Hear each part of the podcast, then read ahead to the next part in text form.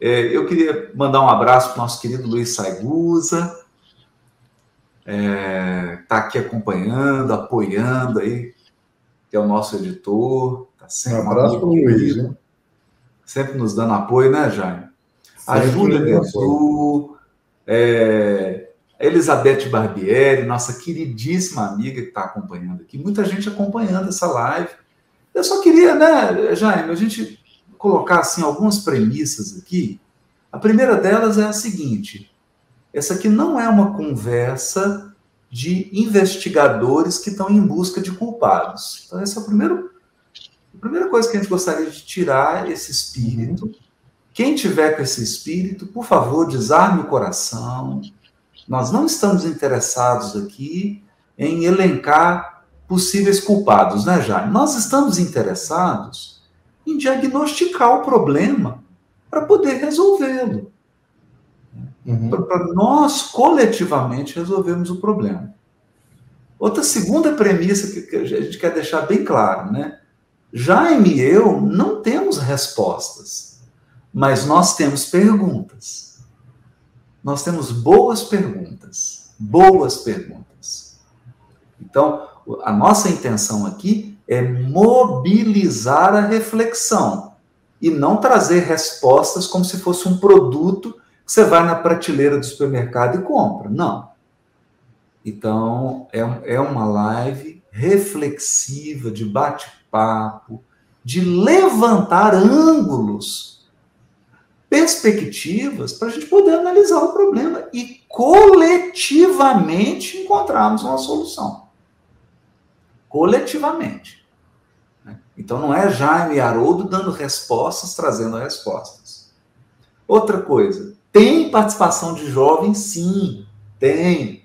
Eles vão participar aqui, eles estão assistindo, né? Aqui é um pontapé, então a gente aguarda que nas futuras lives esses jovens estejam dirigindo o trabalho, estejam fazendo o papel de âncoras, né? Mas como aqui é um, é um pontapé, é o início, a responsabilidade é de nós, que somos jovens há mais tempo, né, Jaime? Conduzir, damos o pontapé inicial, mas eles precisam ser trazidos para o debate. Então, gente, colocando essas premissas, né, eu vou repetir Kardec. Discutiremos, mas não disputaremos. Isso aqui não é uma disputa de boxe. Isso aqui não é um jogo de agressões verbais para saber quem que é o melhor, quem que fala mais bonito quem que argumenta mais bonito. Aqui é uma conversa entre amigos e irmãos e irmãs que estão, por amor ao movimento espírita, ao movimento espírita, estão querendo colaborar para que o movimento possa se aperfeiçoar. Né? E veja que eu estou usando a palavra movimento. A doutrina é dos espíritos, mas o movimento é dos homens. Uhum. O movimento espírita é dos seres humanos. São os encarnados que assumem a presidência de casa espírita, são os encarnados que elaboram estatutos, são encarnados que pagam a conta de luz, a conta de água, são os encarnados que, que organizam live, né? Então, o movimento é dos encarnados, a doutrina espírita dos espíritos. E aí vem a primeira pergunta, né, Jaime? Será que nosso uhum. movimento está está correspondendo à expectativa dos espíritos benfeitores? Né? Será que nós estamos realmente nos desincumbindo da nossa parte? Né? Então, essa também é uma reflexão para a gente fazer. Né? Então, deixando isso aí, essas premissas para todo mundo não nutrir falsas expectativas com relação a essa live, né? É, a gente vai bater um papo aqui e não tem esse negócio de, né, Jaime? Nós vamos conversar mesmo, é um bate-papo, conversar. Uhum. Fica à vontade aí, meu querido. Tá bom, Haroldo. Boa noite. Boa noite, Allan Kardec, Renata, Jaqueline, Rosana, todo mundo que está aqui nos acompanhando. Muito bem colocado, Haroldo. E a primeira coisa que eu gostaria de relembrar, Haroldo, é que não há problema algum em a gente estar tá olhando para dentro da estrutura do movimento e tentando revisitá-lo. Yes. Todo mundo faz isso. Toda organização humana faz isso. E a igreja fez isso há muito tempo, os museus fazem isso, as universidades fazem isso o tempo todo, as empresas também, quando começam a discutir a sua sucessão. Agora, parece que com essa aceleração do mundo, parece que nós precisaremos revisitar esses conceitos com mais frequência e com mais velocidade. Agora, Haroldo, é, esse desconforto, a gente sente um pouco de desconforto, porque mesmo nós que estudamos há tanto tempo a doutrina, nós ainda, e apesar de repetirmos tanto que o movimento é uma coisa e a doutrina é outra, a gente ainda tem muita dificuldade de conversar sobre o movimento olhando um pouquinho para dentro das suas entranhas, da forma como nós fazemos as coisas, com um pouco de receio, achando que por alguma razão nós vamos ferir a doutrina. E não há nenhum tipo de é, ou é, a gente não deveria sentir esse desconforto para falar sobre o movimento, porque se a gente olhar a dinâmica do movimento, Haroldo, desde a época da, da fundação da Sociedade Parisiense dos Estudos Espíritas, que tinha um objetivo muito claro, que Kardec utilizava de todos os veículos e meios que ele tinha em mãos para poder se comunicar com espíritas no mundo inteiro, daquela organização, daquela estrutura de sociedade de centro espírita para a estrutura atual, existiram várias mudanças. Então, isso já mostra, e tudo bem por isso, não adianta a gente se aprisionar ao passado e acreditar que o modelo tem que se manter, né, Haroldo? Porque se você olhar direitinho, nós, a doutrina espírita foi codificada no século XIX. A maioria das casas espíritas foram construídas e estruturadas no século XX. E nós estamos falando com pessoas do século XXI. Então, temos três séculos que coexistem ao mesmo tempo, que precisam encontrar uma convergência para continuar evoluindo do ponto de vista do movimento. Não há problema algum em a gente falar nisso. Aí, só uma última consideração, Haroldo, para a gente é, conversar um pouco mais profundamente sobre isso. Lá no, na, no artigo da Revista Espírita, em agosto de 1863, o período de luta, a gente até já conversou sobre isso longamente na pandemia, num telefonema. Kardec fala dos períodos do Espiritismo. Ele mesmo já classifica que existiriam é, não movimentos blocados, nem períodos blocados, mas que passaríamos por uma mudança, uma transformação.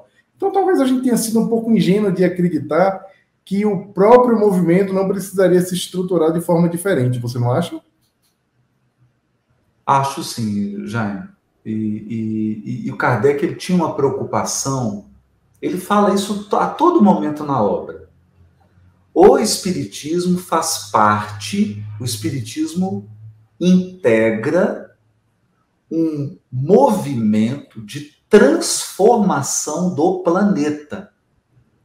Isso está tão claro. Eu, assim, quem tiver dúvidas sobre isso, quando acabar a live hoje, lê o último capítulo do livro A Gênese.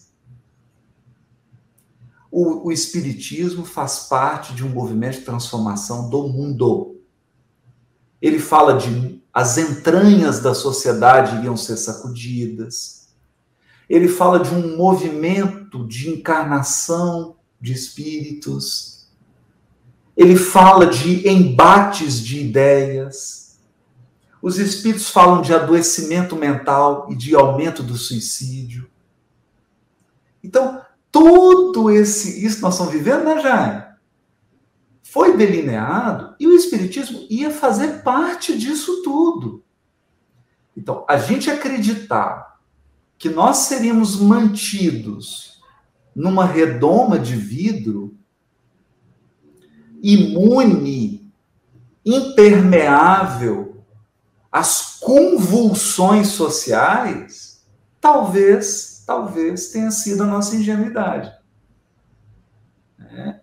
De não ter é, criado essa porosidade, né, Jaime?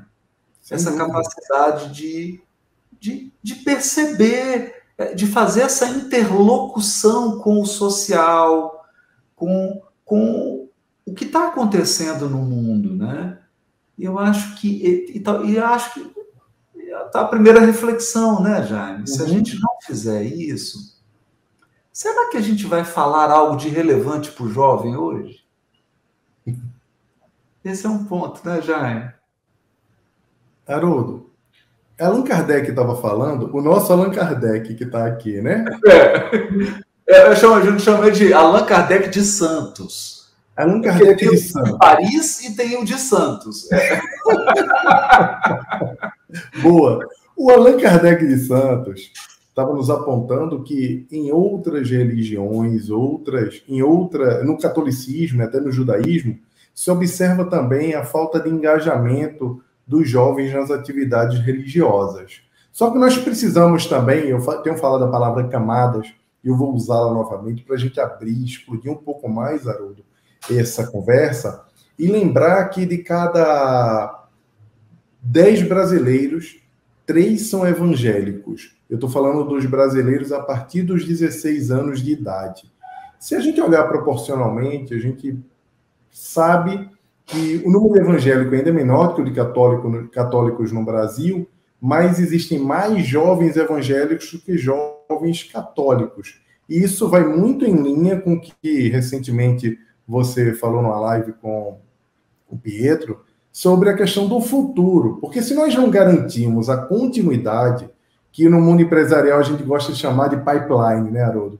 É. Que é a continuidade, que é os nossos sucessores, como é que nós vamos é, imaginar um futuro sem a construção dessa sucessão. Em lugar algum, isso é capaz de, de, ser, de ser possível, isso não, não dá para acontecer. Mas, de fato, a gente teve uma pesquisa que foi feita em 2016 por um instituto de pesquisa muito famoso nos Estados Unidos, que fala que, de fato, os jovens estão menos conectados com a religião. É, vários jovens, boa parte dos jovens agora, tem crescido muito tem se declarado ateu, tem se declarado sem religião. Por outro lado, quando a gente observa a sociedade como um todo, a gente não pode observar só essa conexão com a religião isoladamente. A gente tem que observar o que vem acontecendo na estrutura da sociedade para a gente poder tirar algumas conclusões. E eu não estou falando do digital que a gente tem muita mania, né, Haroldo, de colocar a culpa no é, celular, e que o problema né, é do digital, e não é bem assim. Nós passamos por uma transição de uma sociedade que era conhecida como a sociedade da disciplina, uma sociedade onde as pessoas faziam as coisas porque elas deviam fazer essas coisas, eram obrigações. E hoje, na filosofia, nós entendemos que estamos vivendo, experimentando essa sociedade que se chama sociedade do desempenho, onde as pessoas não fazem as coisas porque devem, elas fazem porque podem. O que se deve vai até um limite e depois do que se deve você faz o que você pode. O que eu quero dizer sobre isso? É que o dever é uma obrigação. Então, toda vez quando a gente pensa que tem que é, ter, ter uma atividade espírita porque nós vamos ganhar bônus horas, ou porque nós não vamos para o umbral, ou porque nós devemos fazer e ter essa atividade junto à caridade, parece uma narrativa assim, muito é, clara para nós entendermos. Para o jovem, para essa geração que está aqui agora, que é a geração do desempenho e não da disciplina, que são as gerações anteriores, os millennials e os zoomers, essas pessoas que muitas delas sequer foram ao local de trabalho presencialmente, ou muito recentemente foram, porque sempre trabalharam, começaram a trabalhar por meio do Zoom, e inclusive a atividade religiosa muitas vezes foi iniciada por meio do Zoom e hoje ainda pode ser praticada por meio do Zoom. Essas pessoas têm um comportamento um pouco diferente. O que importa para eles não é a obrigação de fazer a tarefa, é, a, é o engajamento, é o poder fazer por prazer.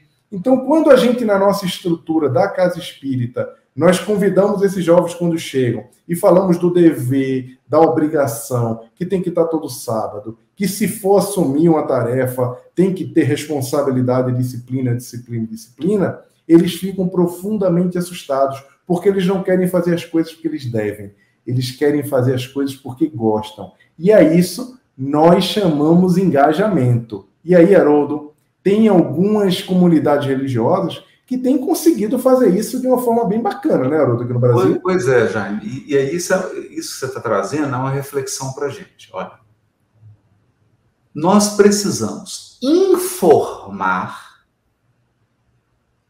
formar e transformar. E aqui vem uma reflexão para nós do movimento espírita. Nós damos uma ênfase muito grande no aspecto informar, dar informação. Palestras espíritas, lives espíritas. Então, essa é uma virtude nossa, uma virtude. Nós temos um movimento religioso e uma doutrina espírita que tem uma força informacional muito grande. Ela tem uma, uma base filosófica, uma base argumentativa muito poderosa. Ela traz informações muito profundas. Mas quando a gente vai para a formação, aí, Jaime, a gente tem que começar a pensar em comunidades, pertencimento,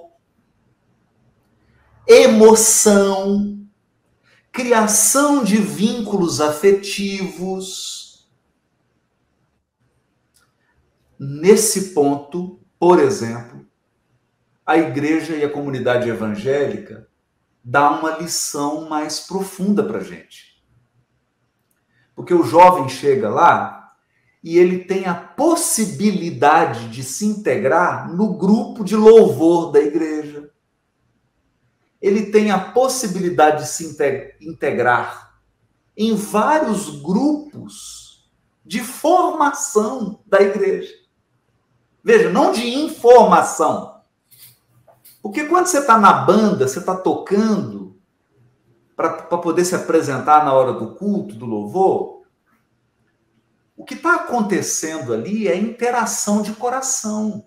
Uhum. O que está acontecendo ali são seres humanos interagindo.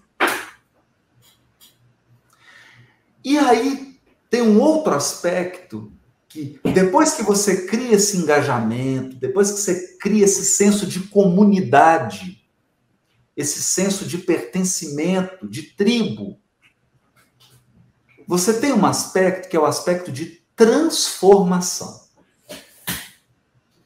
E aí, Jaime, é, é algo que eu acho que vale a pena a gente. Será que. Será que nós não ficamos. A pergunta retórica aqui, provocativa, Jaime. Uhum. Quero te ouvir sobre isso. Será que a gente não está muito rico de palestra e teoria e um pouco carente de práticas? de, de daqueles processos de ensino e aprendizagem dinâmicos, é, vivências, é, do aspecto de transformação que eu digo assim. Uma coisa é você passivamente sentar numa cadeira do grupo espírita e ouvir o palestrante da semana que foi lá fazer uma palestra e você ficou ali prestando atenção nele 50 minutos. Mas o que, que realmente, durante aquele tempo que você ficou ali, o que, que foi proporcionado de oportunidade para você viver uma experiência transformadora? De transformação. Né? Então, informação, formação e transformação. Eu sinto, Jaime, eu vou, eu vou contar um caso aqui. Vou contar um caso. Adolescente, sou um adolescente que me relatou, tá? Então é o seguinte: ele foi para um evento em São Paulo de jogo de jogadores de videogame. Então, é um estádio. É um estádio de, de futebol, assim. Parece aquele jogo de basquete da NBA. Uhum. Lá no centro ficam os jovens, que são os times jogando. É. E eles ali com seus celulares, com seus, com seus tablets, acompanhando, interagindo, aquela coisa dinâmica. E Ele volta para a cidade dele e os pais levam para a mocidade.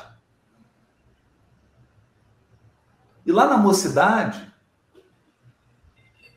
tem alguém falando os 50 minutos sobre pluralidade dos mundos habitados.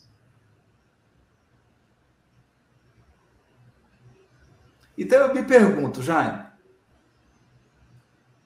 para o jovem que está se inserindo na comunidade, que está num processo de amadurecimento, será que isso, será que esse conteúdo é transformador para ele?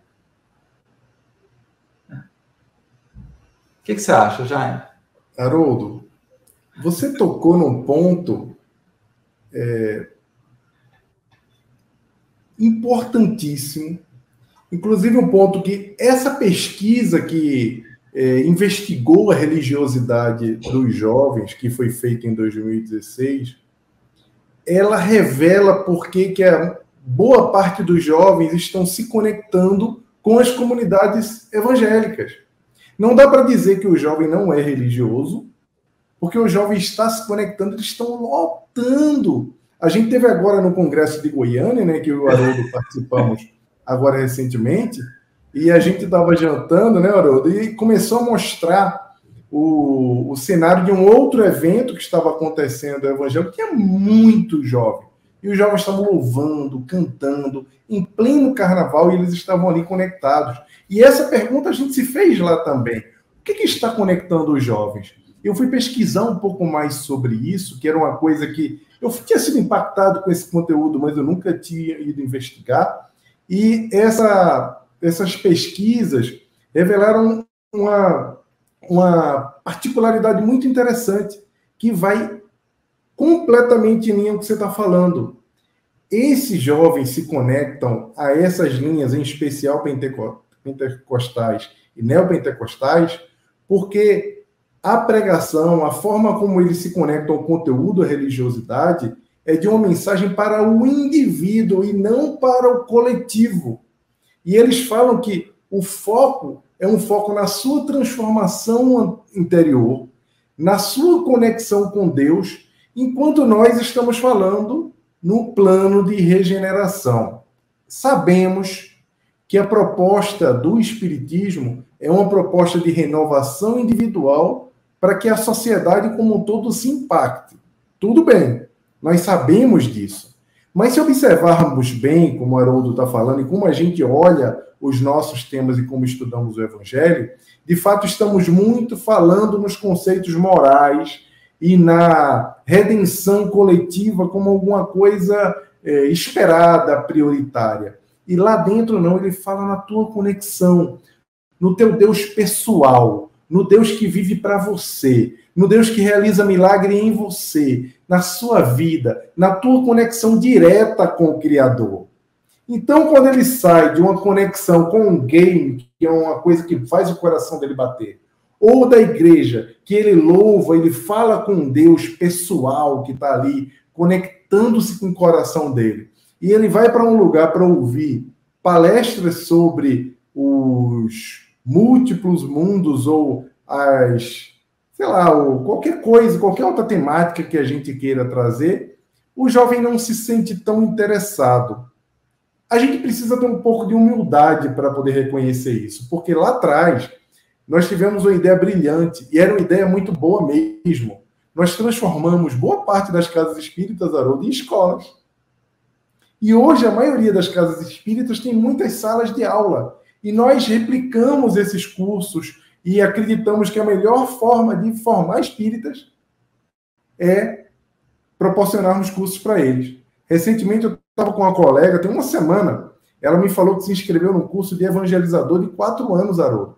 Quatro anos, com um ano a mais a pessoa faz psicologia, com quatro anos ela faz administração, por que precisamos ainda de quatro anos para formar evangelizadores infantis?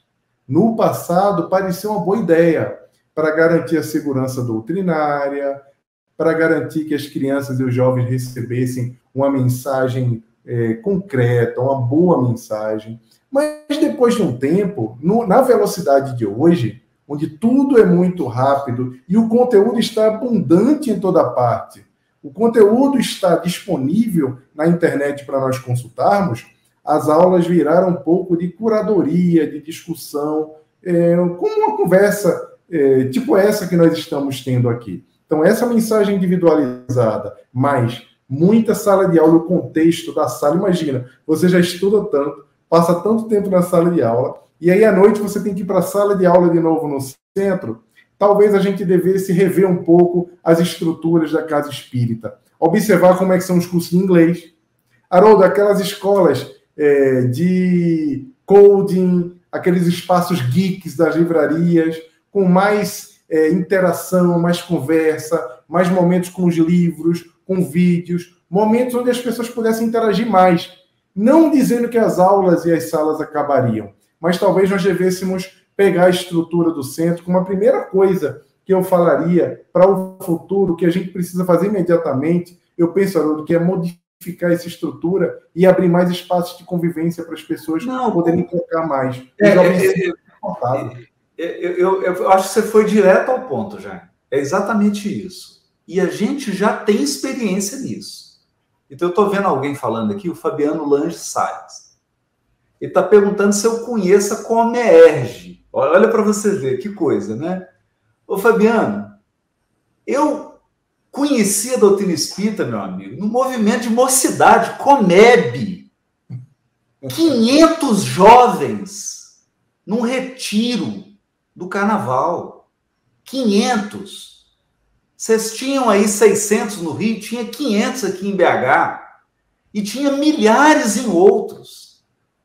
A mocidade era fortíssima. A maioria das lideranças hoje, palestrantes, presidentes de casas espíritas, vieram desses encontros de mocidade. Agora, o que que tinha, ô Fabiano? Você tinha uma vivência. Você tinha uma vivência. Tinha palestra? Claro, gente. Claro. Uhum. Aqui, eu, eu, acho importante, né, Jaime, a gente pensar na, no conectivo e e tomar cuidado com o conectivo ou.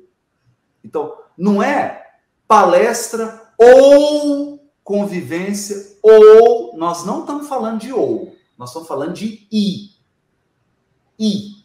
Então tem que começar a pegar o sinal de mais aí na calculadora e aprender a somar. Uhum. Aprender a somar. Então o que o Jaime está dizendo é um casal de 27 anos que acabou 30 anos ou 40 anos que está com criança novinha, quatro meses Agora vamos imaginar um casal que está com duas crianças. Como é que eles vão para a casa espírita? Não vão. Como é que eles vão para a casa espírita? Então, eu presenciei na minha juventude, que não parece, né? Mas eu sou jovem há bom tempo, já há bastante tempo, né? É você e o Tom Cruise, Haroldo. É. né? Eu sou jovem há bastante tempo. Então, na minha época era assim, ô Jair. Meus colegas de, de encontro de jovem, 500, mil, 1.500, casaram, tiveram filho, saíram da casa espírita. Não é que perderam a conexão com o espiritismo ou com a casa espírita. Uhum. É que não iam para a casa espírita porque não tem estrutura para receber um casal que está com filho pequeno. Uhum. Então, quando a gente pensa num grupo numa casa. Eu tenho uma, uma biblioteca ampla onde o jovem possa deitar e ler um livro, deitar numa almofada e ler um livro. Eu tenho isso, eu tenho. É, nós temos videogame espírita? Nós temos. Tá, tá, cheio de programador. Eu conheço uhum. 100 programadores, gente muito bem sucedida espírita. Cadê um, um programa de metaverso para você ter uma experiência de evolução de mundo espiritual. Cadê? Cadê, Jaime? Cadê? É, cadê uma formação musical, uma experiência musical ali onde eles possam cantar, possam dançar, possam fazer um teatro. A casa espírita é um local de cadeiras e uma tribuna para alguém falar e uma multidão ouvir? Ou a casa espírita é um espaço de convivência múltipla? Essa é a pergunta. Essa é a pergunta. E nós vamos ter que ser sinceros, gente. Uhum. A casa espírita hoje é um local onde você coloca um tanto de cadeira e coloca uma tribuna, uma mesa. As pessoas se sentam naquela mesa, fazem uma. abrem solenemente a sessão. Ô, Jaime, nem no tribunal, que é uma instituição secular, é mais assim. Nem no tribunal. Haroldo, deixa eu te fazer uma pergunta. Não tem mais Posso... esse formato. Aí Posso te fazer uma pergunta? Como é que vai ser, Jaime? Nós temos espaço. Você tem uma almofada lá que você possa deitar e ler um Não. livro e, ter uma vivência. A casa espírita tem isso, Jaime? Eu vou te fazer uma pergunta para você continuar, que eu estou gostando muito do que você está falando, tá? Mas Não, olha, a casa espírita também, que frequento, você fala também. A casa espírita que eu frequento aqui em São Paulo, ela tem uma boa estrutura de espaço de convivência, que é a Casa do Caminho na Vila Mariana. A, a livraria integrada à cafeteria, é tudo, é um espaço bacana onde as pessoas podem trocar. Mas o que eu queria te perguntar, Haroldo, é, não tem uns puffs ainda, mas eu vou sugerir ao Regis, ó, presidente, que deveria ter. As livrarias têm hoje, os museus têm, as experiências. Eu fui agora na experiência aqui da Cabela Sistina e fui para o Van Gogh aqui em São Paulo. Fiquei um tempo, eu e a Catarina, a gente deitou no chão e ficou olhando a experiência, deitado no chão, no museu, numa experiência de museu. Mas o que eu queria te perguntar é o seguinte: quando eu era jovem, da mocidade, da juventude, eu tinha o grupo da escola, eu tinha o grupo da rua, meus amigos, e tinha o pessoal do centro. Eu levei muita gente da rua para o centro e levei muita gente da escola também para o centro. Mas eu tinha essas pessoas. Quem era o teu grupo prioritário de convivência naquela época? Qual era o teu grupo prioritário? Era o da escola? Era o da rua ou era o do centro? É, o, do, o do centro era o secundário. O meu, o primário era o do centro. Eu convivia mais com o pessoal da juventude do que com as outras pessoas. Mas sendo o primeiro ou o segundo, era um grupo que tinha muita importância na vida da ah, gente. Não, não, não, sem, não, não, isso aí não tem. Aliás, Jaime, eu te digo mais. É, o, as, o meu grupo de mocidade, a grande parte dos amigos que eu tenho em Belo Horizonte são desse grupo. Então tá respondido. São desse grupo. Aquele grupo que era ali da rua, da escola, essas pessoas passaram, nem tenho mais contato. Não o é? grupo que ficou na minha vida pessoal das relações foi aquele grupo, foi aquele grupo ali que tinha mocidade, que a gente tocava, cantava, estudava. Você está coberto de razão. Isso fala muito pra, sobre a gente. Fala Por que que fala? Porque aquela época, eu não sei se acontecia no movimento em BH, mas na juventude que eu participava, é, nós que elaborávamos os temas, nós que dávamos o estudo e a palestra, nós que fazíamos o, toda a trilha de aprendizagem, era o próprio jovem. em um momento, uma coisa muito bacana e importante aconteceu no movimento espírita nacional. E aí é uma coisa, é um pouquinho de, é, digamos, um terreno um pouco espinhoso, o terreno que eu vou que eu vou pisar agora, tá? Mas lá atrás, por conta do. Muita gente tinha dificuldade de fazer essa trilha, de construir os estudos, e daí foi, foi criado o estudo sistematizado, que ajudou muito, ajudou absurdamente na forma como as pessoas se organizavam para estudar a doutrina. E eu reconheço isso como maravilhoso. Mas aquela mesma época, um pouquinho antes, se criou o DIGE, Departamento de Infância e Juventude em algumas instituições, ao invés da mocidade, como era falado, desde os anos 50, passou-se a se falar no Departamento de Infância e Juventude, que era geralmente dirigido por um adulto ou por um idoso. A diferença entre a mocidade e o DIGE era que na mocidade os jovens tinham todo o protagonismo para criar, para participar, para opinar e para trazer os seus temas. E os adultos estavam sempre por ali para orientar. Os adultos estavam de olho, fazendo uma curadoria, eles tinham responsabilidade, era assim que acontecia no movimento espírita de Recife naquela época. Quando a gente olhava as instituições que tinham DIGE, eram evangelização de jovens. E aí, nesse processo da perda do protagonismo, apesar da doutrina espírita ter um conteúdo que desperta o interesse dessas novas gerações, como nenhuma outra área do conhecimento tem, porque eles têm assim, uma capacidade de conexão com o sagrado e com a espiritualidade imensa, apesar de tudo isso, eles não tinham protagonismo. E aí fica difícil você manter um jovem dentro de uma organização se ele não tem o protagonismo, porque a criação do DIG naquela época parecia uma boa ideia e era, mas depois, quando a gente olha e pensa de pessoas mais velhas doutrinando, evangelizando os jovens e não transformando aquele departamento num departamento onde eles podem ter protagonismo, parece que não conversa muito com esse jovem que sai da sociedade do, do, de, do dever para a sociedade do poder, que quer protagonizar. Você não acha? Não, eu, eu tenho certeza, já. Eu vou, eu vou contar uma história aqui. Nós tínhamos a comédia aqui, que eram os encontros de mocidade. Tinha tantos jovens, Jaime, que você tinha Comeb 1, Comeb 2, Comeb 3. E veja que bonito isso. Esses encontros eram coordenados pela União Espírita Mineira, pela Federativa Espírita de Minas Gerais.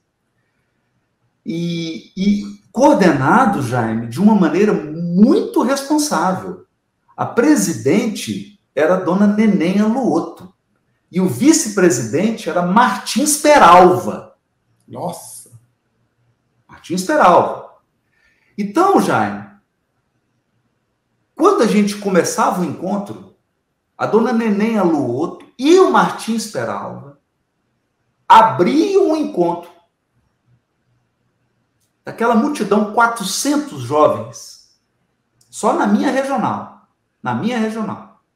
E a dona Leném chegava, olha, o Chico, ela era muito amiga do Chico, muito, muito ligada, o Martins Peralva também. Então ela chegava, olha, o Chico mandou um recado para vocês, jovens. Lia a mensagem do Chico para gente. O Martins Peralva tomava a palavra e falava, dava os direcionamentos.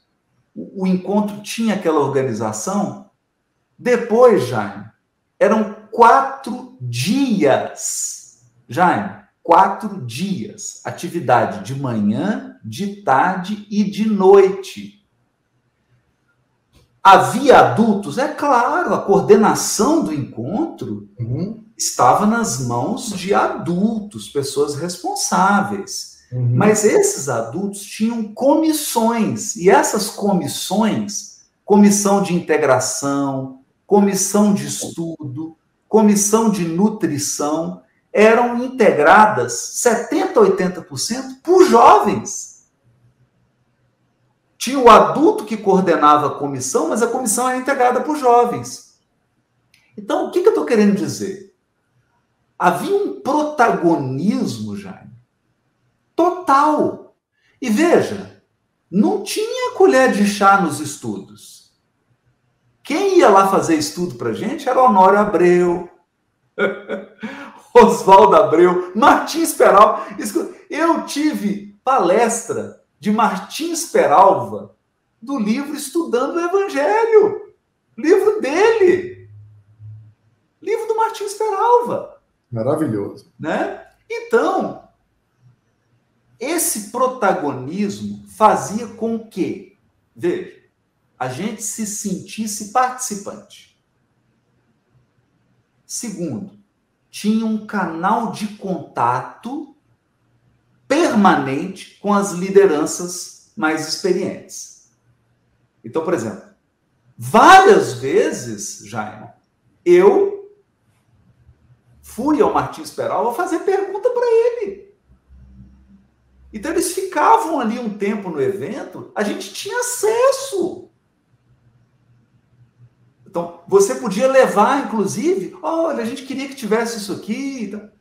E eles ouviam, claro, né? Algumas coisas não atendiam, porque era roubo de jovem, né? Tem isso mesmo, né? E outras coisas que eram legítimas eram atendidas. Muita dinâmica, muita arte, muitas músicas, Jaime. Quem é daí da, da Comércio, do Encontro do Rio Belo Horizonte, muitas músicas espíritas que tocaram o coração foram compostas nesses encontros, Jaime. Você tinha ali jovens talentosos compondo músicas. Deixa eu te falar, sabe quem que nasceu desses encontros? Tim e Vanessa. Tim e Vanessa foram criados nesses encontros. Ali que eles começaram a compor. Eles compunham tocavam para gente. Então, veja, nós sabemos fazer. Uhum. A gente sabe como que faz. Só que tem que entender o seguinte. Eu estou falando de 1987. Nós uhum. não estamos mais em 1987. Exatamente. Então, gente, a lei do progresso é séria. Nós não podemos brincar com a lei do progresso que, que os espíritos dizem? O que, que os espíritos dizem? Nenhum indivíduo pode barrar o progresso. Ele pode, no máximo, atrapalhar. Barrar, ele não pode. Então, o progresso vai se realizar. Quer a gente goste, quer a gente não goste, quer a gente deixe like, quer a gente fique bravinho, quer a gente fique agredindo os outros na internet. Não adianta ficar bravo o progresso vai ocorrer. A questão é como que nós conjugamos essas práticas da década de 80, dos grandes movimentos de jovem, com o mundo de hoje. Como é que a gente junta essas duas pontas, né, Jaime? Como é que a gente junta essas duas pontas? E veja, a gente tem que ter humildade e olhar para o lado. Uhum. Está funcionando alguma coisa na igreja evangélica, está funcionando né, na igreja católica, por que, que nós não podemos, não, não possamos repetir experiências exitosas? Né? Por que, que nós uhum. não podemos repetir experiências exitosas? Agora, o que não pode é o seguinte: o que não pode é a gente achar que só ele está certo. Porque tem gente que é assim, acha que a questão não precisa ser discutida. Porque todo mundo tem que concordar com ele. Não, não, não tem que discutir essa questão de jovem, não. Eu, eu já tenho a resposta. Aí não dá. Aí não dá. Né? Porque quem não está disposto a dialogar, quem não está disposto a mudar de ponto de vista, está querendo vir impor suas posições. E talvez essa uhum. seja a dificuldade. Então, eu acredito, Jair, eu não acredito em pessoas que vêm dar respostas. O, o, principal, o que eu tenho mais medo é daquelas que acham que tem todas as respostas. Né? Eu acho que o que nós estamos propondo aqui é uma construção coletiva. Uhum. Construção coletiva significa o seguinte: Jaime e Haroldo estão trazendo um tijolinho. Né? Agora, quem está querendo trazer a casa pronta, aí infelizmente me desculpe, mas eu não vou ouvir. Não vou ouvir. Não vou ouvir. Porque a pessoa que só tem certezas acha que tem a solução para tudo. Então, vamos afastar todo mundo, deixa ela trabalhar sozinha, né? Deixa ela fazer a regeneração planetária sozinha, né? Aí não dá. Né? Então, a gente tem que olhar para o lado, a gente tem que compor. É uma construção coletiva. E aí, Jaime, eu quero jogar essa bola para você. Porque o jovem hoje, se não for construção coletiva, ele tem dificuldade de embarcar ele tem dificuldade de embarcar. Você não acha? Vier Sem com dúvida. todas as prontas. Ele, ele não vai participar, Haroldo, sabe por quê? Vai, é. É, hoje em dia, o jovem tem uma abundância de conteúdo no streaming, na Netflix, no Amazon Prime, na HBO. É muita coisa para ele consumir. É, é o mesmo tempo que ele tem para fazer atividade religiosa, se divertir estudar, fazer as coisas que ele gosta de fazer. Então, de alguma forma, quando a gente diz que o nosso grupo de mocidade e juventude era prioritário ou importantíssimo, a gente quer dizer que a gente também se divertia junto com o nosso ah, é grupo. É então, a gente se divertia com Cristo. E a gente precisa resgatar esse. A gente se divertia com Cristo. Como o jovem se diverte hoje? Olha, tudo indica que música é uma boa conexão espiritual. Há quem diga que não se deve cantar nas casas espíritas. Há quem acredite que isso foi proibido ou deva ser proibido. Talvez em algum momento fosse confuso fazer uma liberação de, de desse tipo de atividade musical na casa espírita. Talvez. Mas parece que hoje a música proporciona uma conexão profunda com o sagrado e os jovens gostam. Eles adoram louvar. E um dos objetivos da prece qual que é, Haroldo? Louvar. Louvar. Louvar. Adorar. Pedir, pedir agradecer, agradecer louvar. e louvar.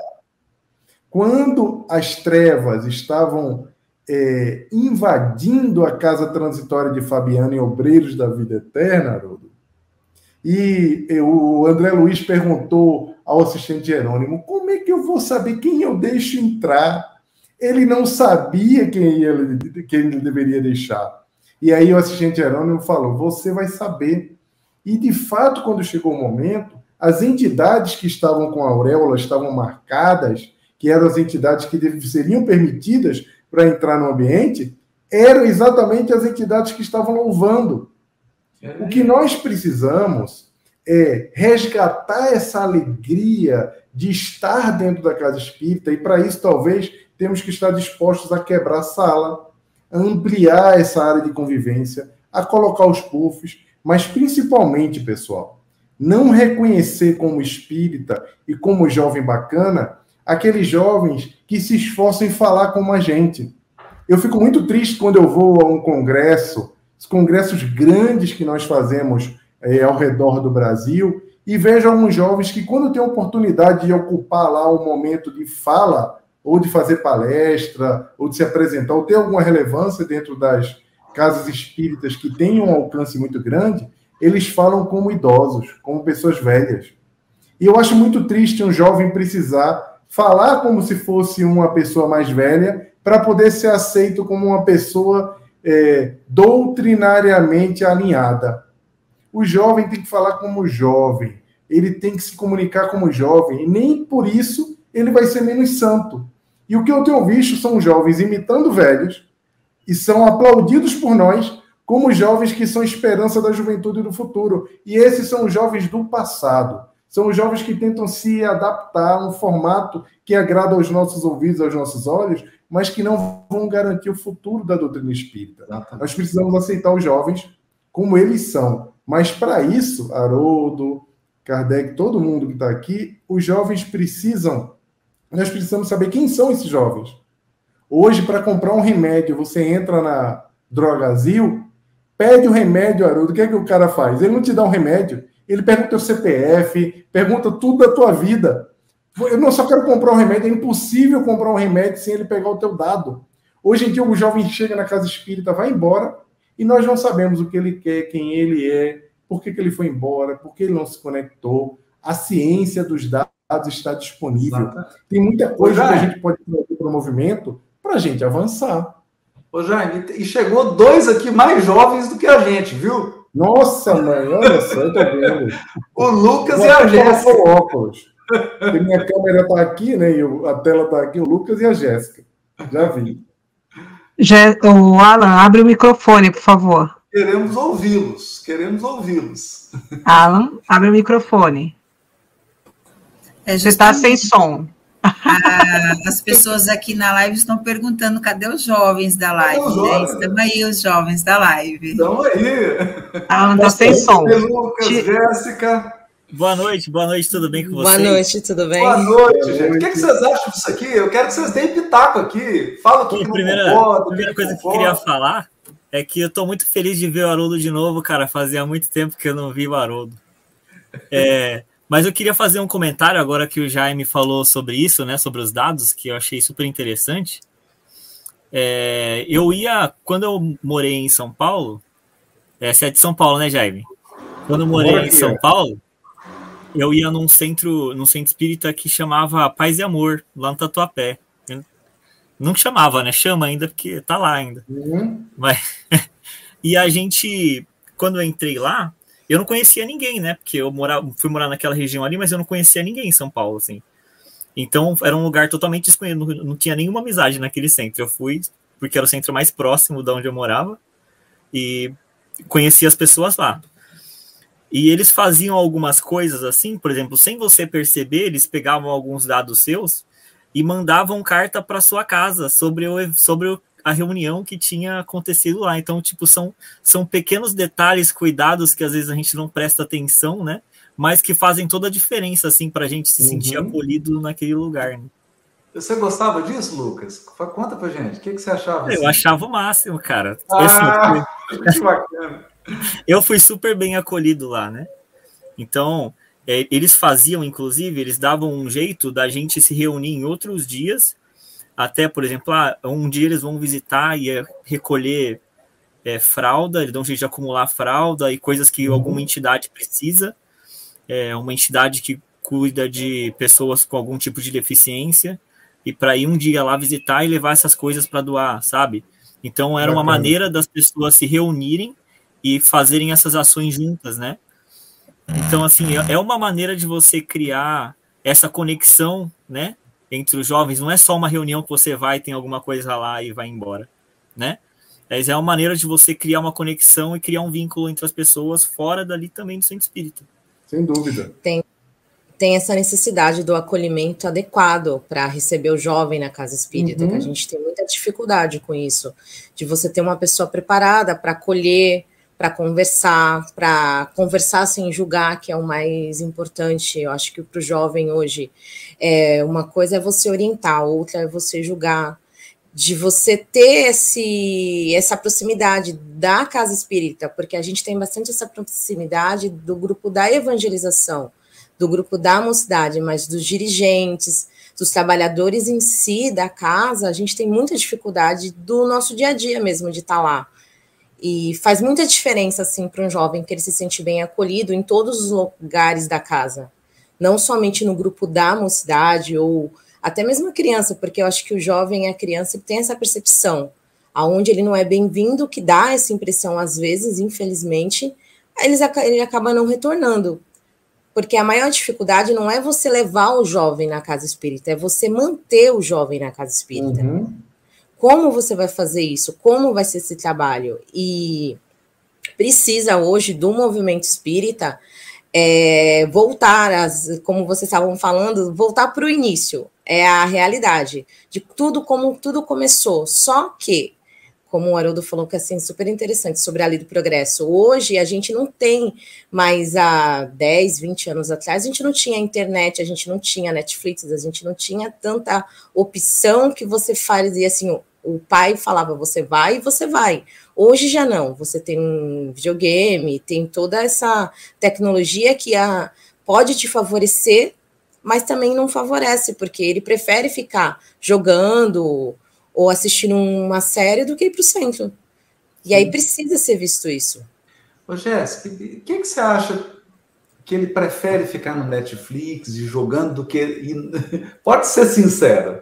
Então, eu tenho, eu vou dar a minha experiência, um exemplo mesmo na casa que eu frequento. Hoje, assim, o que você comentou, tem muito, a evangelização está retornando, é vou, devido à pandemia, é no horário da palestra, que então o pai e a mãe que tem a criança pequena, o adolescente, consegue deixar, ao mesmo tempo que ele assiste a palestra, ele consegue tal tá, o jovem e a criança na evangelização, então isso é incrível.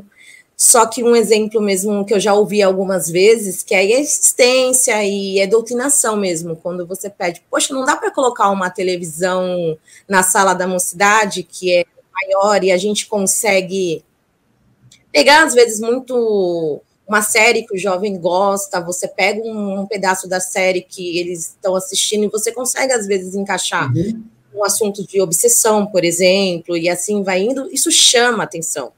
Isso faz o jovem querer, olha, nossa, vamos voltar para aquele assunto da aula passada, que pé junta, entra no universo dele.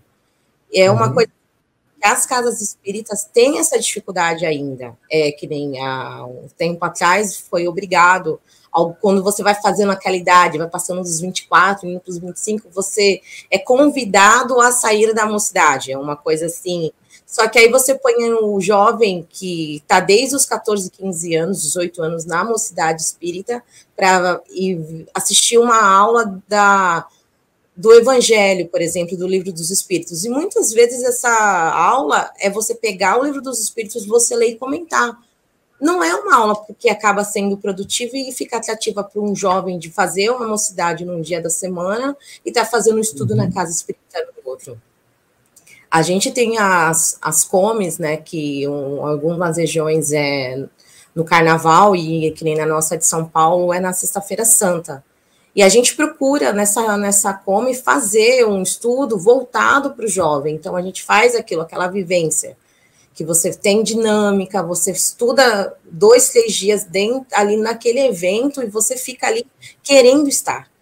É, então tem essa, dá para você, se você pegar, dá para você adaptar na casa espírita, na mocidade, no grupo de dos adultos de estudo, que fica mais proveitoso. Você às vezes consegue colocar um estudo mais dinâmico e você ter o jovem na mocidade, o jovem no estudo, e você vai fazendo essa integração, porque você consegue misturar o jovem com os adultos, porque o jovem tem o centro espírita tem a visão que o jovem vai fazer bagunça. E não é isso. A gente vai para estudar, a gente vai para aprender e se doutrinar. Só que não é tão silencioso, aquele silêncio é uma prece, rola tanto, né? Mas é questão de adaptação. E eu vi que o Lucas falou também, né, Lucas? Eu, eu, acho que vocês dois pontuaram uma coisa aqui do acolhimento, né? Uhum. Essa questão da relação, do acolhimento, desse contato. Fala um pouquinho para a gente disso, Lucas. Ah, eu vou eu vou usar exemplos que, que talvez não sejam sempre no centro espírita, mas de qualquer forma acho que funciona. Não, né? mas eu tenho que falar eu... o que funciona, né? Nós, nós estamos querendo trazer o que funciona para casa espírita. É que, eu não sei, acho que algumas pessoas, às vezes, elas têm, têm uma, uma sensibilidade maior, às vezes, a entender o, o, o coletivo ou não, né? Mas o, eu, eu sou professor de música, né?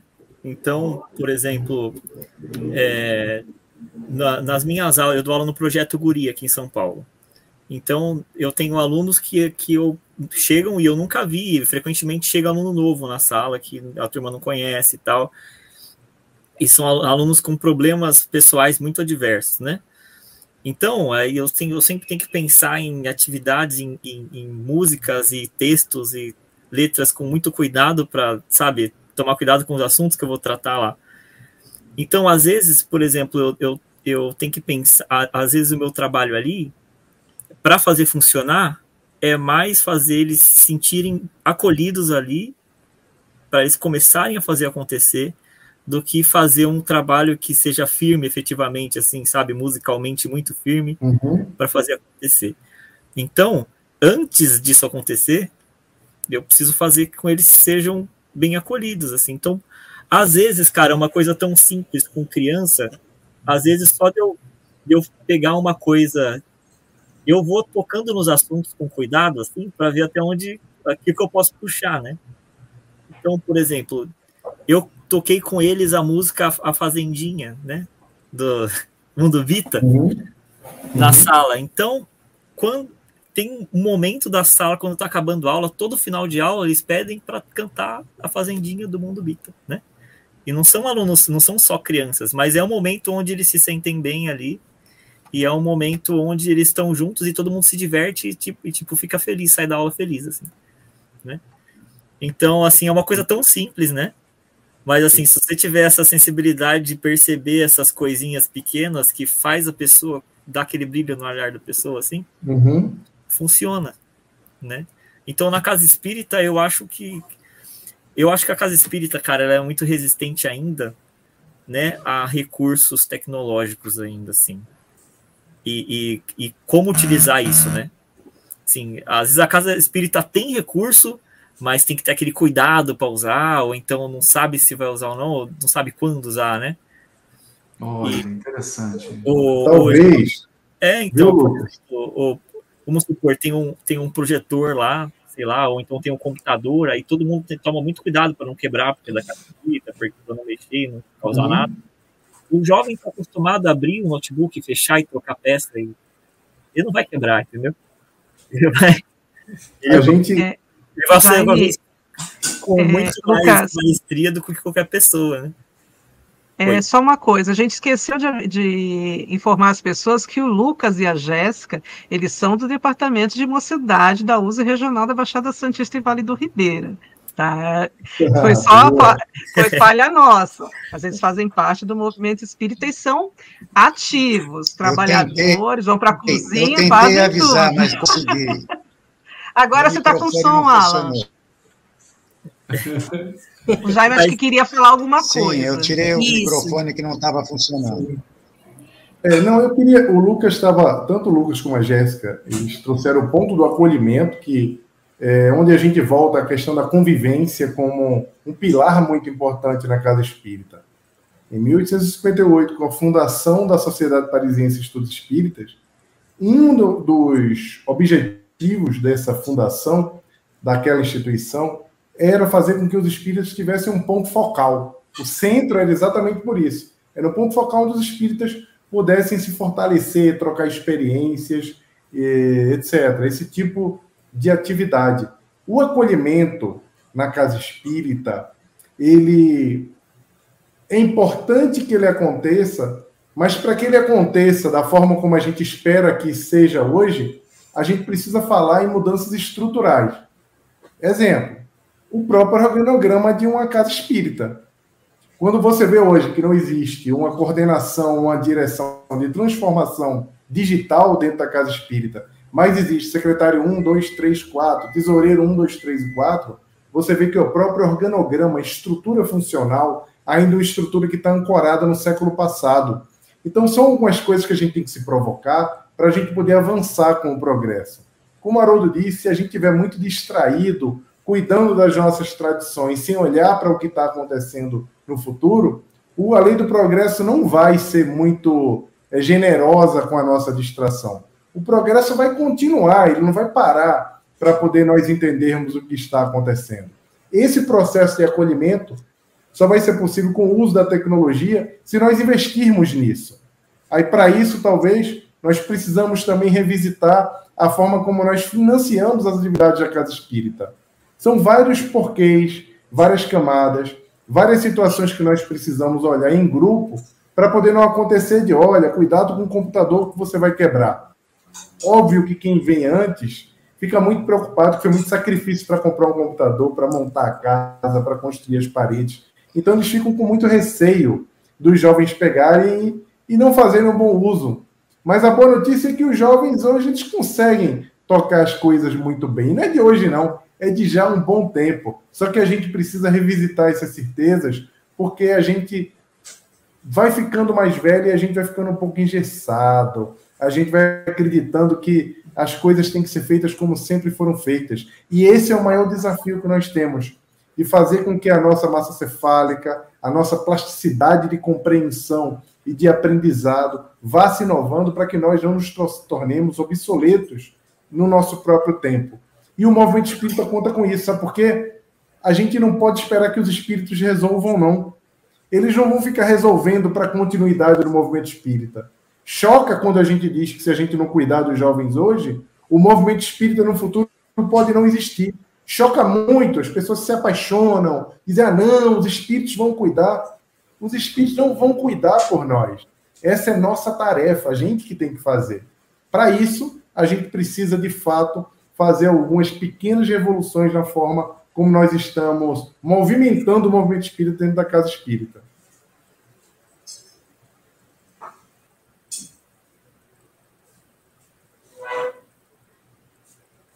Né, Haroldo? Olha que complicação. Não, eu acho que a reflexão atingiu, né? Eu acho que a gente atingiu. É, é, o que a gente queria, o nosso propósito. Uma coisa é fato, é estatística. A gente anda pelo Brasil inteiro, olha para a plateia dos eventos espíritas e percebe que a média de idade está girando em torno de 60 anos. 60, 65, em alguns lugares até mais. Você olha para a plateia e percebe que a faixa etária está 70 anos, né? Uhum. E, e aí a gente precisa ter essa sensibilidade de imaginar, olha, como que nós podemos esperar um resultado diferente fazendo a mesma coisa? Né? Então, se nós queremos um resultado novo, a gente precisa fazer algo novo. Né? E a casa espírita é uma benção, o movimento espírita é uma benção. Eu, come, eu ingressei no movimento espírita através do movimento de mocidade, foi e é uma luz na minha vida. E, mas será que a gente está deixando que seja uma luz na vida dos jovens hoje? Uhum. Né? Então eu tenho essa reflexão. Veja, quando eu comecei a trabalhar, fiz uma prova, era a prova de datilografia. Eu fiz prova de datilografia. Então, se a gente ficar nesse saudosismo, ah, mas no meu tempo eu ia para casa espírita de charrete, ah, mas no meu tempo. É, não tem meu tempo, né?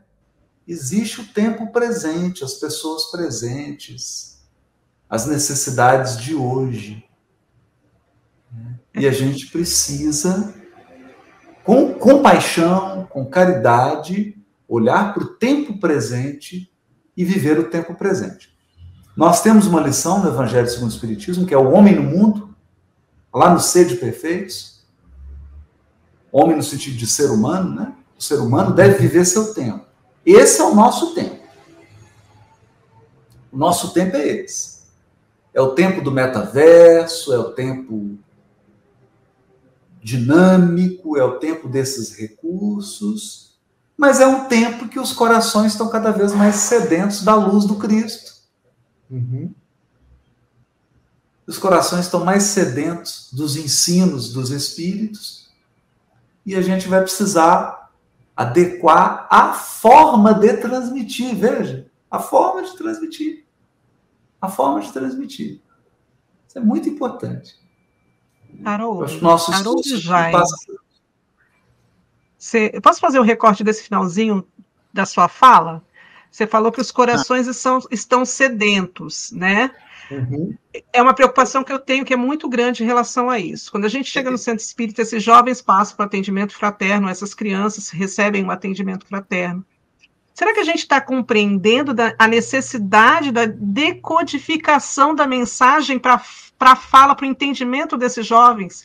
Eu acho que a gente ainda não compreendeu essa necessidade. Às vezes a gente presta o serviço é, por prestar, porque se você não se preocupa com o entendimento daquele que está recebendo a, a informação, há, ruído na comunicação. Eu queria que vocês falassem um pouquinho disso. É, eu até quero ouvir o Jaime também. Eu, eu, eu, penso assim, sabe, Renata? Nós estamos aqui com o Lucas, com a Jéssica, né? Então, eu, eu fico muito preocupado quando a gente, a gente fala como se estivesse diante de um espelho. Então, isso que eu sinto. Né? É, no momento em que a gente fala de trazer o jovem para o movimento espírita, de ampliar o movimento espírita, o movimento espírita é ir ao encontro das angústias de 2023, do mundo de 2023, é o seguinte: não é o que eu gosto, não é o que eu quero ouvir, não é o que me agrada, é o que o outro precisa é o que o outro dá conta de ouvir. É como o outro funciona. Né? Então, e, e, eu sinto, né? O Jaime falou isso aqui, que o que acontece é assim, a Jéssica também falou isso, o Lucas, que é assim, o jovem chega, ele tem que deixar de ser ele, ele tem que deixar de ser ele, para que aquelas pessoas que estão falando para elas esse jovem se encaixe naquele modelo. Uhum. Então a pessoa está ali, ela está fazendo a prece do jeito que ela gosta. Ela está fazendo uma palestra que ela gosta. Ela está propondo uma vivência na casa espírita que ela se sente confortável. Né? Só que existe um fato que é a realidade.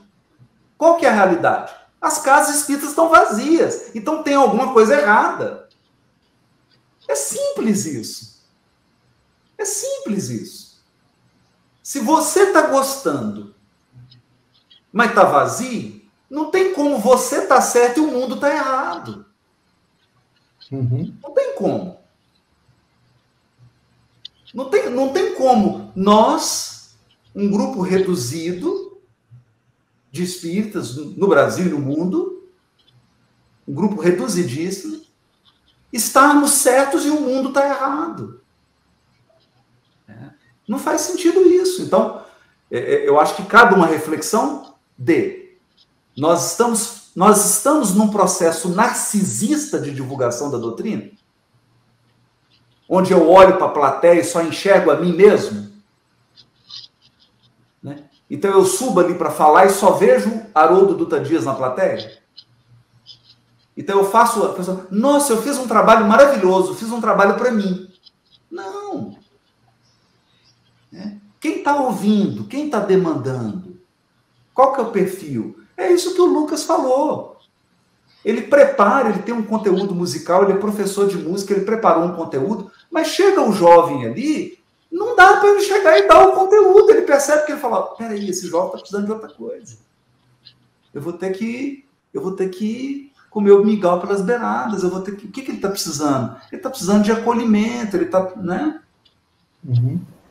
É, é isso, né? É isso, né? essa sensibilidade de quem está buscando, ou quem está precisando, está se sentindo contemplado? Esse é o ponto.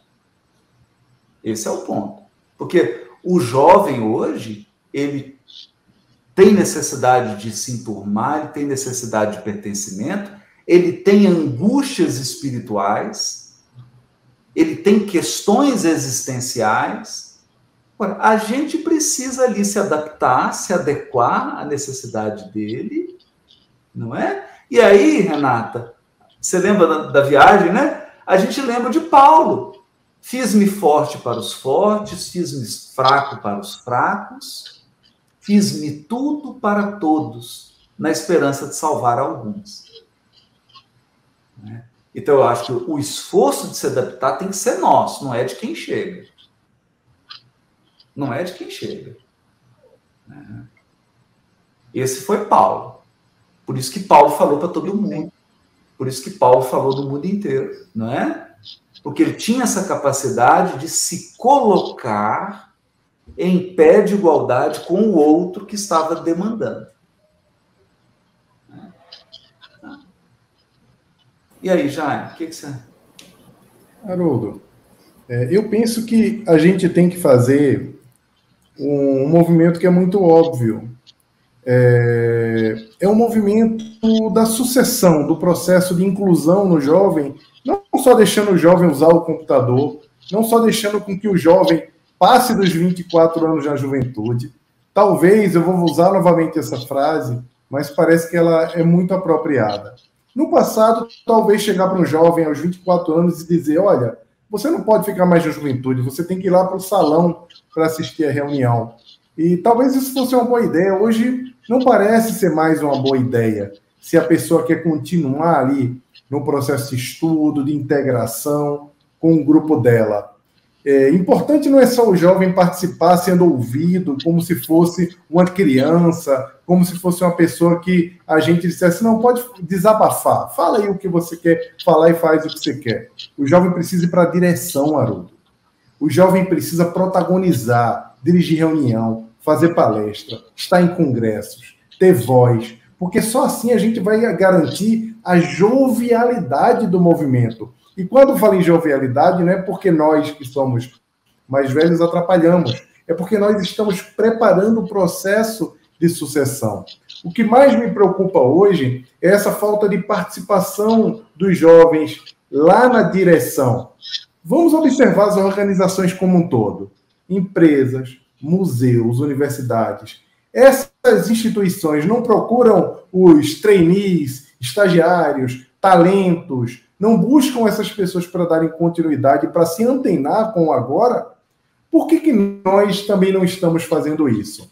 É uma provocação que a gente tem que fazer. gente, eu estava olhando aqui, eu coloquei o óculos para olhar alguns comentários, e a gente vê que no mundo da internet, não importa o que está sendo dito, sempre as coisas vão ser interpretadas pela metade. Estou vendo que tem gente que fala é a família, não, mas é o que é né, o espiritismo. As pessoas começam a misturar muito, e quando na verdade a gente não deveria se preocupar muito a, com as meias palavras. A gente devia se preocupar agora com o que, a gente pode fazer junto, como o Haroldo estava fazendo. Como é que a gente pode juntar esses tijolinhos para construir o nosso futuro? Que é o importante que nós estamos falando aqui. Sem milindre, sem achar que isso vai pôr em risco qualquer característica da doutrina. A gente precisa ter muita coragem para falar sobre isso, para poder agregar essa, esse, essa intergeração e fazer com que elas comuniquem. Só para concluir, tá? Antigamente, eu me aconselhava com meu avô. A distância da minha geração para do meu avô eram de três gerações. Eu adorava conversar com meu avô. Minha avó era espírita, foi a pessoa que me deu o primeiro livro dos espíritos, o primeiro que é o Espiritismo, a primeira obra de André Luiz, quando eu tinha 12 para 13 anos. Eu adorava conversar com a minha avó. Hoje, parece que a distância da minha filha para a minha mãe, que deveriam ser de três gerações, parecem que são dez gerações. A dinâmica do mundo Bunny, do mundo VUCA, do mundo em ebulição, em transformação, o mundo do chat GPT, que também nos provoca com as respostas sobre espiritualidade, vocês já consultaram o chat GPT para conversar sobre essa percepção da espiritualidade da juventude? Eu fiz isso recentemente e é assustador como a inteligência artificial já nos dá, nos dá algumas interpretações. Tudo isso vai conviver junto no nosso mundo. E o bom, o melhor de tudo, é que Cristo continua. Essa geração nunca foi tão conectada com o meio ambiente, com a espiritualidade, com o propósito nenhuma mensagem é tão em linha com o que essa geração procura do que a doutrina espírita. Agora cabe a gente inseri-los e fazer com que a mensagem chegue da melhor forma até eles. Eu queria mandar um abraço aqui, o... gente. Haroldo. Oi. Alan, só mandar um Haroldo abraço. Haroldo e, e Jaime, Ô, Alan, deixa só o Haroldo. O Haroldo queria sim, falar uma Haroldo falar. Eu quero dar um recado. Eu queria só Não, mandar sim, um abraço para Fabiano, Fabiano Santos. Fabiano está aí? Presidente da Federação Espírita do Espírito Ei, Santo. Ele escreveu e me mandou. Eles têm uma revista lá no Espírito Santo chamada Ascenda. Oh. E ele escreveu um artigo belíssimo lá também. Ele até me mandou, eu li, que é sobre a nova ordem social. Uhum. E o Fabiano é, é ele tem uma sensibilidade, assim, né? Tem uma, uma visão e, e, um artigo muito bem escrito. Assim, a gente vê que tem muita gente boa, inclusive no movimento federativo, pensando, né? Veja, essa, essa live aqui foi proposta pela USE. Uhum. Então tem muita gente boa, de coração aberto, buscando soluções. É, a gente, é só a gente se unir, refletir, né? conversar, construir, que nós vamos encontrar uma, uma, uma solução, viu? O Alan, fica à vontade, meu querido, desculpa aí, já está na hora, né? A gente já... Olha, eu quero, eu quero, eu quero aproveitar para fazer uma, uma pergunta que a nossa presidente aqui, a Rosana, sugeriu, que é, é, uma, é uma pimenta um pouco na nossa conversa. Como é que a gente pode com a questão da diversidade do centro espírita, a questão da homossexualidade, da irreverência dos jovens, é, das tatuagens, porque alguns centros criam uma resistência. Como trabalhar a diversidade no movimento espírita, especialmente com jovens. É. O Alan, eu, eu, foi até bom você ter tocado nesse ponto, eu acho que tem inspirado aí a sua pergunta. É, eu assisti um filme desse, é, de um livro, é uma adaptação de um livro, de um gênio chamado Humberto Eco. E esse livro é O Nome da Rosa. Uhum. Para quem não leu, não assistiu o filme, o, o, filme é o seguinte: ele se passa num mosteiro. Uhum. Então você tem aquela hierarquia sacerdotal e era proibido qualquer gesto de espontaneidade, qualquer gesto de sair da hierarquia, porque a visão de Jesus era essa visão autoritária, hierárquica, monástica. Então, o sacerdote lá que, que, que era o chefe, o que, que ele fez? Ele colocou veneno em todos os textos que falavam de alegria, de espontaneidade, textos filosóficos, porque aí os monges que liam aquilo, ele lia, passava a mão na boca assim para poder, né, molhar e passar a página, e aí eles morriam.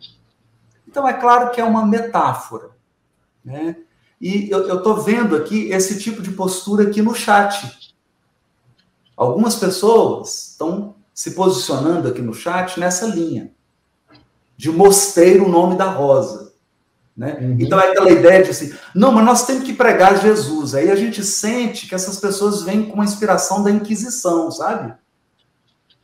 Né? Não, o jovem tem que ser disciplinado, ele tem que ser catequizado, né? mais ou menos naquele lema, ou crê ou morre. Né? Eu, eu me preocupo com isso. Garoto.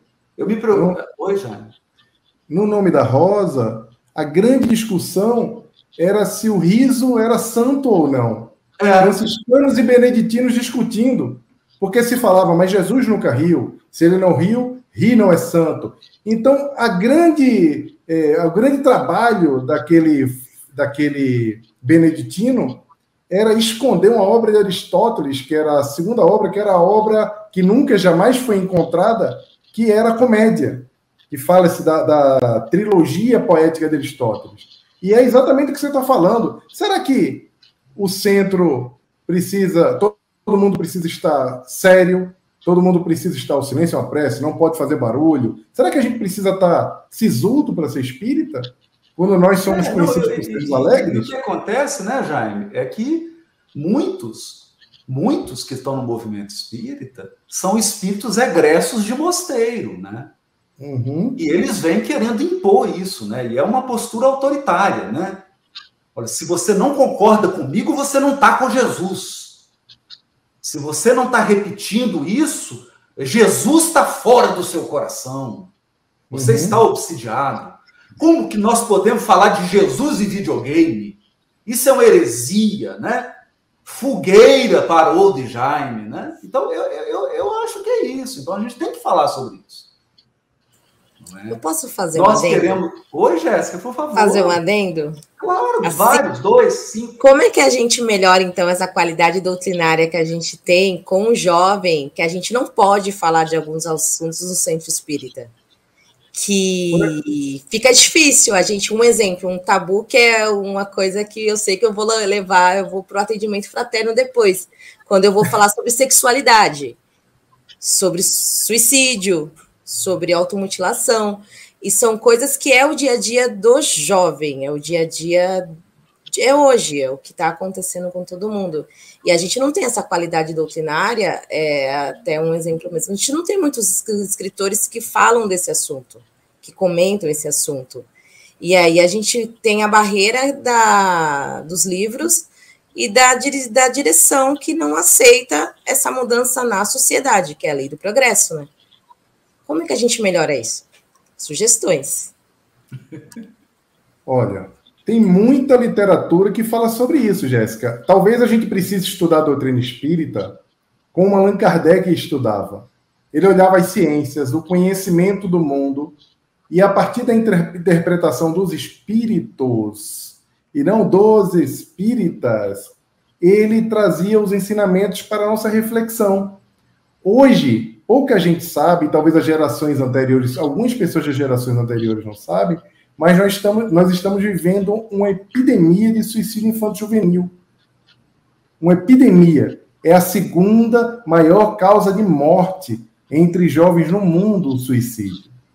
As crianças estão indo para a escola com moletom, mesmo em lugares quentes, como o Nordeste ou outras cidades no Centro-Oeste, para poder esconder a automutilação que elas impõem ao próprio corpo. São fenômenos que estão acontecendo da nossa época que precisam ser avaliados, estudados, e muitos desses fenômenos acontecem por causa da falta de acolhimento e por causa da falta de diálogo em casa, na escola ou na instituição religiosa. Então, talvez nós precisemos debater um pouco mais sobre isso de uma forma mais profunda, usando a ciência para se amparar. Não era isso que Kardec nos recomendava? Que observássemos a ciência? Falar sobre homossexualismo, sobre automutilação, sobre suicídio, tudo isso é importante porque faz parte da nossa vida. A gente não pode fazer, como o Haroldo estava dizendo, nos transformarmos nos monges que Humberto Eco narra, que têm os tabus que não podem ser falados, porque se a gente observar o Cristo, acabei de fazer uma palestra aqui na Casa do Caminho na quarta, que os médicos, os sãos não precisam de médicos. Jesus se sentava com todo mundo, se relacionava com todo mundo, ele deixou claro para quem era a mensagem. Como é que a gente não vai falar sobre isso dentro da casa espírita? Não vai acolher? É. Ainda mais, né, Jaime, que nós estamos num marco da fé raciocinada. Então, nós somos herdeiros do codificador Kardec. É o Evangelho segundo o Espiritismo. É o Evangelho à luz da doutrina espírita o Evangelho à luz da doutrina espírita é um convite à fé raciocinada. Né?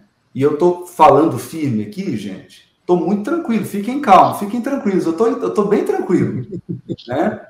Mas é porque a gente não pode ficar ingênuo com certas influências espirituais.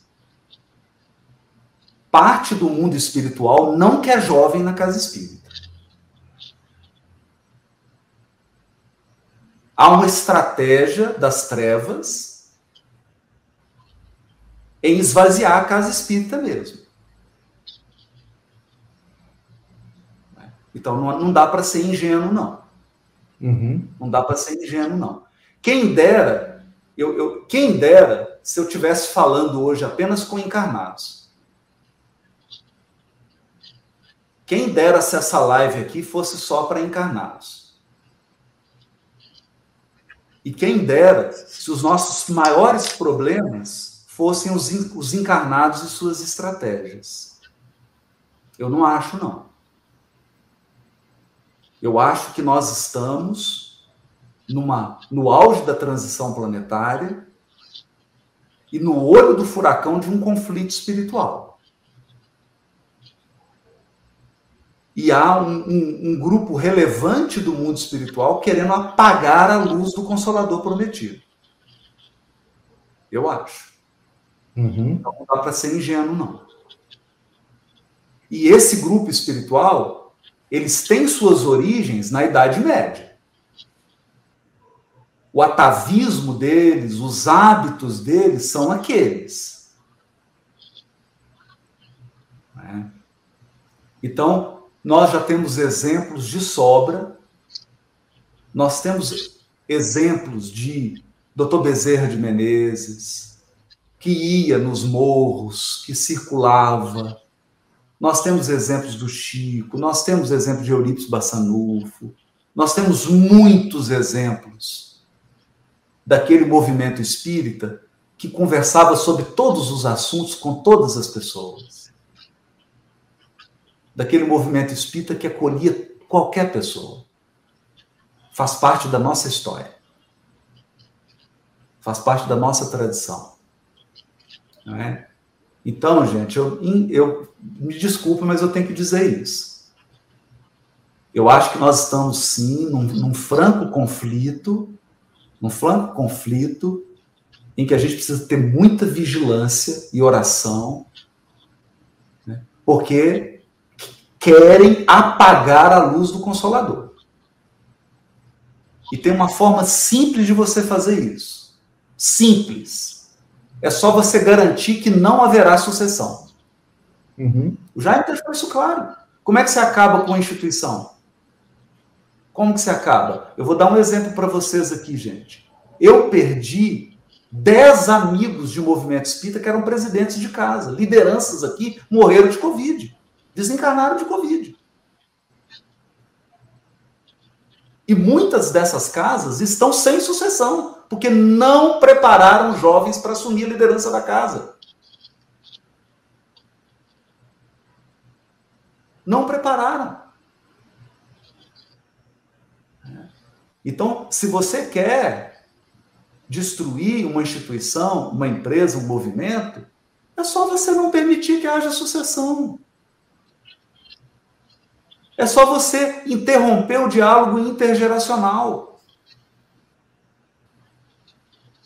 É só você deixar aquele grupo que está ali liderando sem ensinar, sem ensinar os outros, sem preparar os outros para assumir. Acaba. É. Então, veja, nós vamos, nós vamos conversar sobre isso, sem agredir, sem nada, mas não dá para assim, não dá para colocar uma lente cor-de-rosa e a gente ficar fingindo que é uma. Não, não é ingênuo. Não é ingênuo, gente. Não é ingênuo. Eu vou, eu vou citar uma coisa para vocês aqui. Ó. O prédio de frente do meu, aqui, há dois dias atrás, uma moça pulou da janela. Pulou da janela.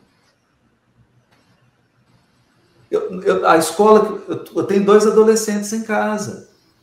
A escola que a gente estuda está com um problema sério de quê? Crianças se cortando com gilete.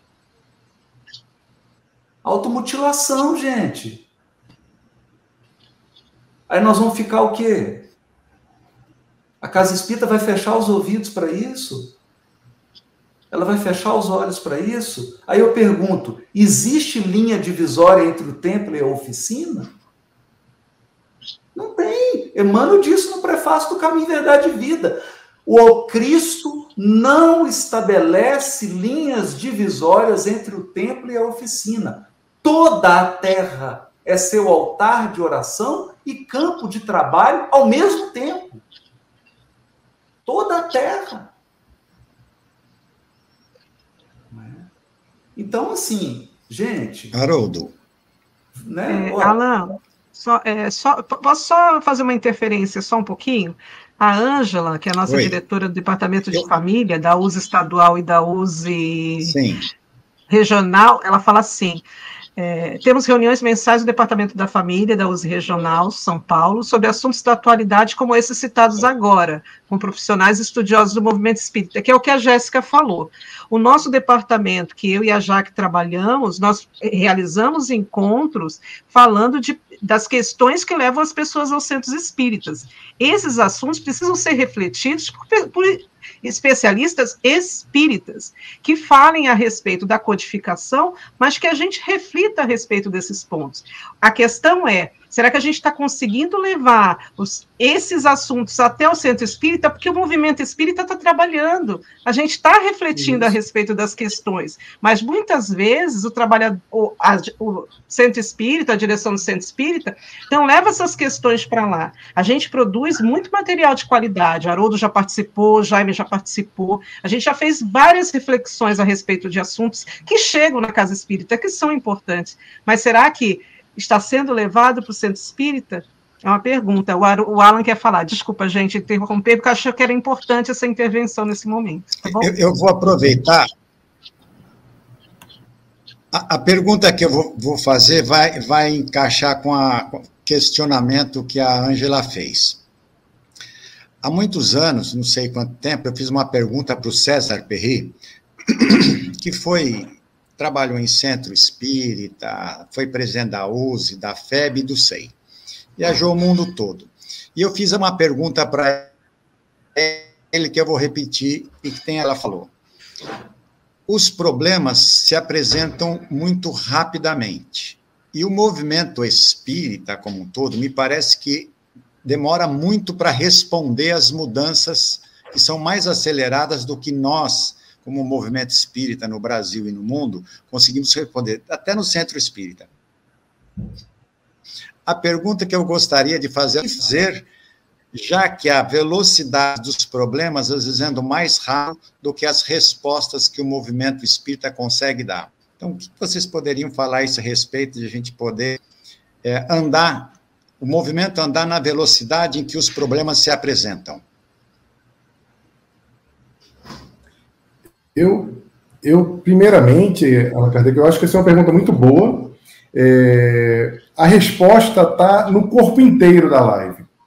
Esse mundo em transformação, esse mundo chamado mundo Bunny, o mundo VUCA, que é um mundo volátil, incerto, complexo, ambíguo, ele exige também uma observação mais profunda da nossa parte.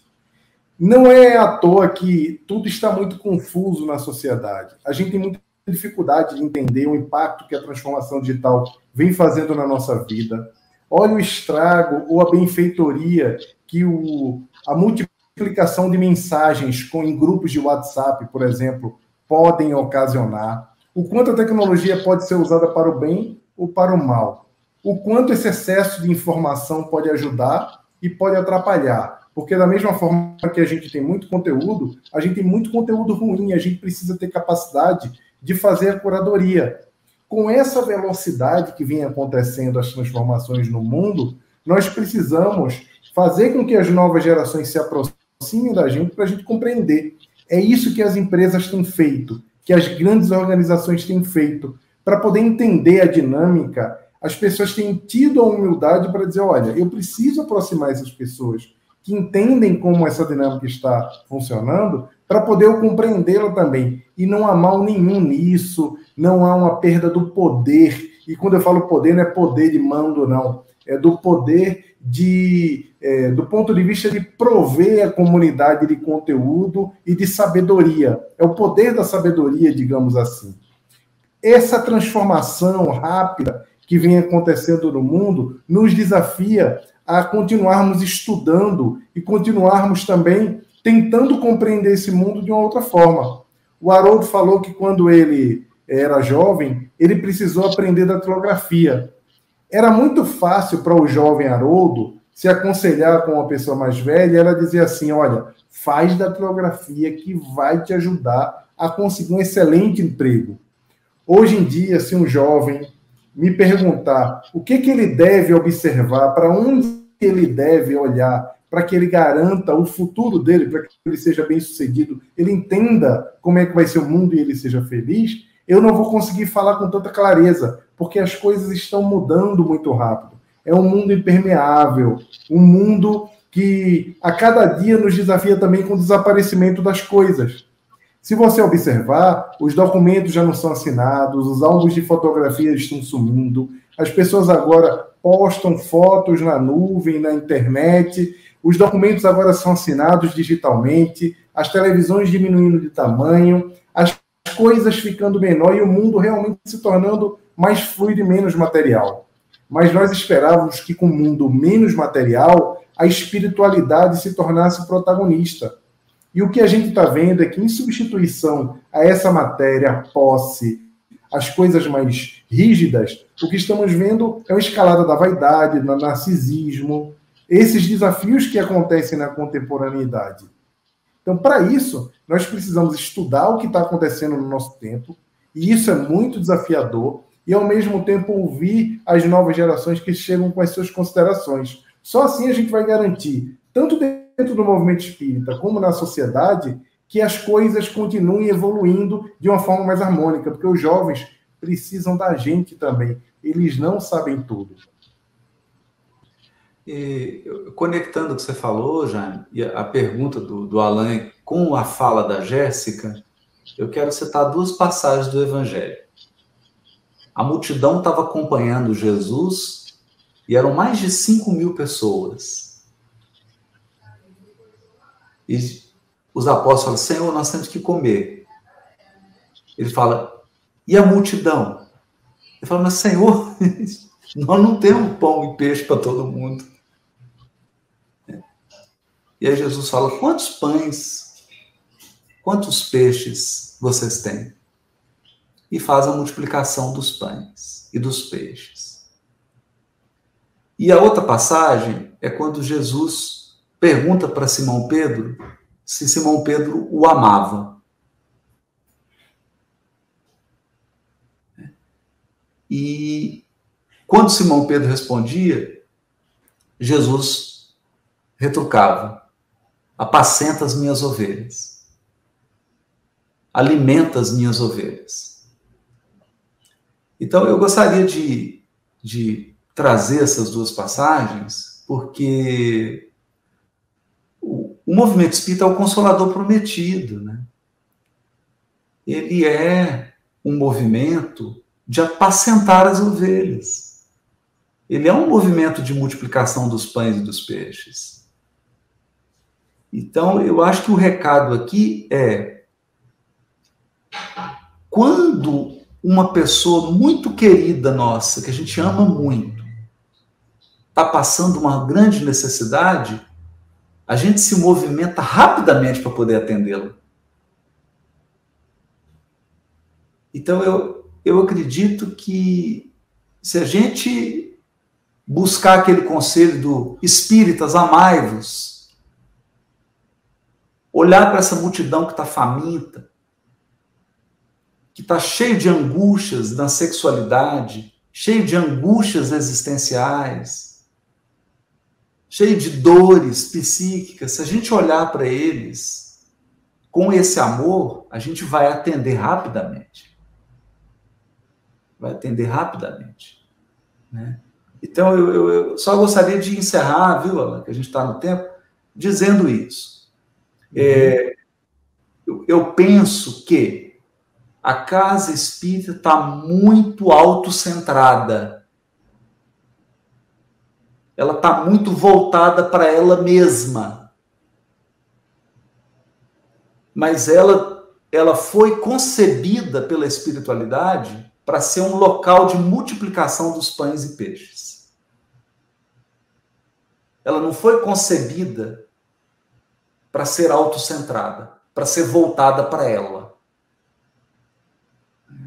Então significa que ela tem que se abrir para as dores do mundo, para as necessidades. Olha, gente, eu vi uma coisa, eu nunca esqueci. O Raul Teixeira me ensinou uma coisa, uma gratidão a ele por isso. Ele disse que ele foi no Chico, uma vez ele foi visitar o Chico. Aí o Chico falou para ele assim: Meu filho, você está treinando insônia? Ele falou: Oi, Chico. Você está treinando, meu filho, insônia? Você está fazendo um treinamento para ficar, para conseguir ficar sem dormir? Ele falou: é, Não, Chico, mas por quê? Porque você não vai conseguir dormir, meu filho, diante dos gritos e dores debaixo da sua janela. Aprenda a treinar insônia. Eu acho que é isso, gente. É isso. O mundo está gritando, está urrando, está sangrando. A, a casa espírita precisa se abrir. É isso que a Jéssica falou. É o que, né? Toda vez que alguém chegava para Jesus, ele perguntava: "O que buscais?"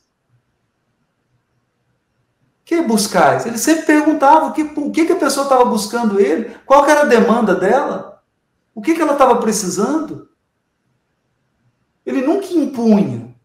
Não, peraí que eu sei. Ô Jaime, você precisa de uns conselhos, viu? Vem cá que eu vou te dar uns conselhos. Não. Ele chegava para o Jaime e perguntava, Jaime, que buscais? Ah, Jesus, eu tô, eu tô, eu tô pensando em suicidar. Eu estou muito insatisfeito com a minha vida. Meu filho, vem cá, vamos conversar sobre isso. É isso, gente. É isso. O centro espírita foi concebido para o mundo, não para ele. Ele foi concebido para auxiliar o mundo. É, era, eu queria deixar essa reflexão aí, mas já, já são 10 horas, né? A gente já passou tudo, né? Temos que encerrar, porque senão. É né? verdade. Mas assim, essa reflexão. O centro espírita está esvaziando porque ele está muito autocentrado. Ele está falando para ele mesmo. E o mundo está sangrando, chorando e berrando debaixo da janela da casa espírita. E não é gente pedindo pão, agasalho, não, não. Antes, no início do século XX, as pessoas procuravam a casa espírita para tomar sopa, para buscar um agasalho, para buscar um, um recurso, uma cesta básica. Hoje as pessoas estão buscando porque elas estão pensando em suicidar. Porque elas estão com conflitos de sexualidade. Porque elas estão com conflitos familiares. Então, as necessidades são psíquicas. Não é porque a gente quer, não, gente, é porque o mundo está assim. Nós não controlamos o mundo. A gente controla a caridade que a gente pode fazer. E caridade é você dar o que o outro necessita, não o que você quer. É, é isso. O mundo está precisando de uma casa espírita acolhedora, cheia de jovens, alegre, aberta, séria, disciplinada, com conteúdos seguros, mas com espaço de acolhimento. É isso, gente. Porque o mundo está sofrendo. É simples assim. Né? É simples assim.